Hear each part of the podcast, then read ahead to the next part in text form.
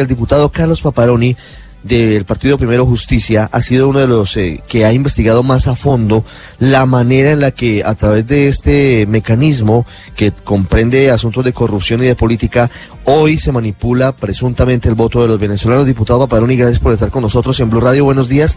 ¿Qué ha podido hallar usted en las investigaciones? Bueno, muchísimas gracias Ricardo, muchísimas gracias a, Blue Radio.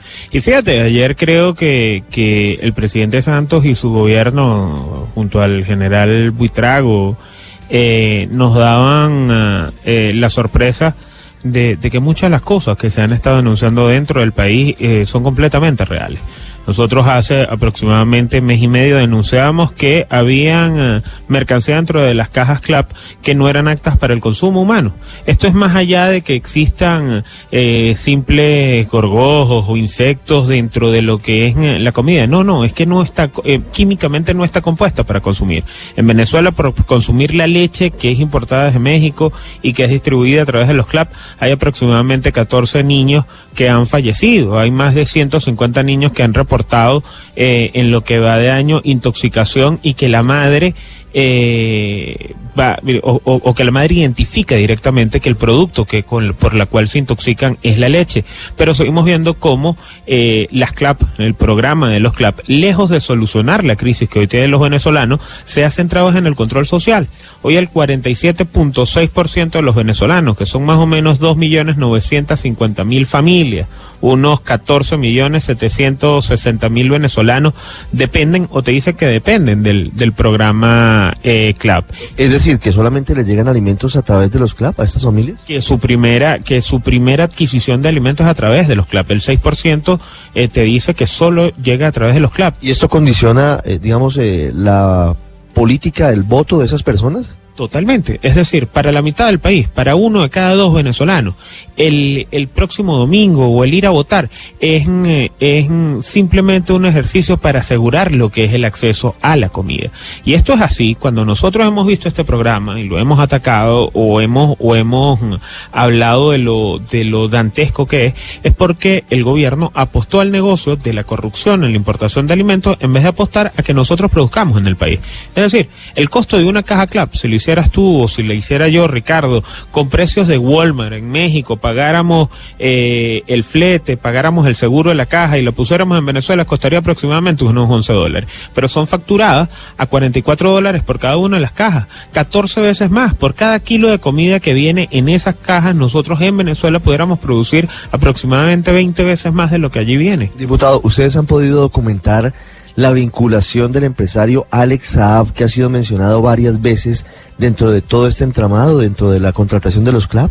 Sí, bueno, eh, Alexa, eh, Alex una de las cosas que hacía en Venezuela era que demandaba a un portal de noticias, Armando Info, por, por publicar eh, información oficial, pero además información que es pública y notoria. Era como veíamos que aprovechaba eh, o se aprovechaba de, de, su influencia dentro del gobierno nacional.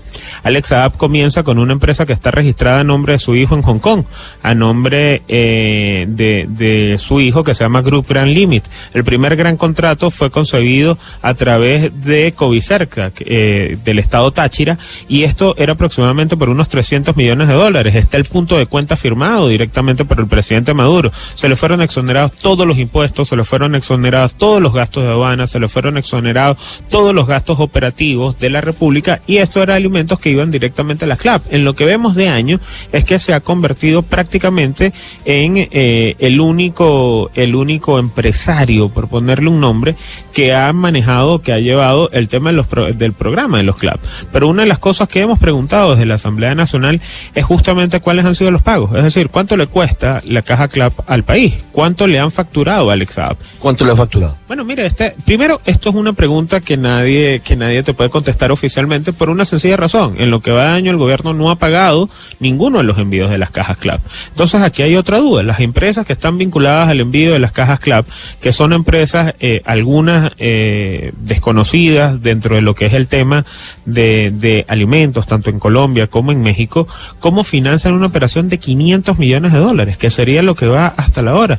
En lo que va de año se han importado aproximadamente unas 11 millones de cajas CLAP. Eh, ¿cómo, ¿Cómo una empresa en cualquier país del mundo puede tener una financiación a 500 millones de dólares? ¿De dónde está saliendo el dinero que está financiando la Néstor, lo escucha el diputado Carlos Paparoni. Gracias, Ricardo. Hola, diputado. Estoy aterrado aquí escuchando los, los cuentos, la investigación suya en lo que va. ¿Usted cree que este colombiano, que es el enlace que está metido en el negocio de los CLAP, el señor Saab Barranquillero, eh, como dice el informe de la policía que estamos revelando en este momento aquí en Blue Radio, es financiador además de Gustavo Petro en Colombia? ¿Usted sabe algo de eso? Mira, no, nosotros no, no, no teníamos acceso y, y, más de la rueda de prensa y de lo que acaban ustedes de anunciar, no conocemos la investigación que lleva a cabo eh, parte del gobierno, del gobierno colombiano, pero lo que sí sabemos son algunos vínculos que pueda guardar eh, Alex políticamente tanto con eh, el presidente Maduro como también eh, con lo que es la, la, la senadora Pia Córdoba y por ende también con lo que son alguna, algunas facciones de izquierda dentro de lo que es el, vale. eh, la política colombiana. Nosotros, diputado Paparoni, hacemos lo que corresponde a Colombia, que es eh, revelar esta mañana una investigación de la policía que dice que el señor Saab, eh, receptor del negocio de comida CLAP en Colombia, tiene vínculos con dirigentes de izquierda que son Piedad Córdoba y Gustavo Petro. ¿Qué sabe usted de este señor Saab? ¿Hasta dónde llegan los lazos en Venezuela, los lazos con el gobierno de Maduro? Mira, para el año 2010, eh, Alex Saab era un empresario. Su empresa hacía uniformes y, material POP, ¿no? Eh, no era una gran empresa, era un empresario. Bueno, este señor eh, creo que tiene uno, es uno de los empresarios más impresionantes que yo he visto en la historia, creo que del planeta. Es decir, él en ocho años pasó de, de vender uniformes a tener contratos por sumas aproximadas a 14 mil millones de dólares vinculadas a lo que es el plan eh, de misión vivienda, vinculada a lo que es petróleo, vinculada a lo que es la industria del gas, vinculada a lo que es el tema de los alimentos. Veíamos cómo en ocho años podía amasar una fortuna tal que no la ha hecho eh, ningún empresario venezolano en, en, más de una vida y creo que, que, que, globalmente es algo complicado generar esa cantidad de números. Sus relaciones, sus contactos con el gobierno nacional son directamente con, eh, con el presidente Maduro, con su esposa, quien era eh, presidente de la Asamblea Nacional, Silvia Flores, y hemos visto cómo eso ha desarrollado o ha permitido que se estén asignando contratos sin siquiera pasar por, los, por el tema de ley ¿Usted de lo que es la revisión de... Diputado Paparoni, ¿usted tiene confirmado que el señor Saab, el colombiano, el barranquillero, tiene contratos con Venezuela por 14 mil millones de dólares?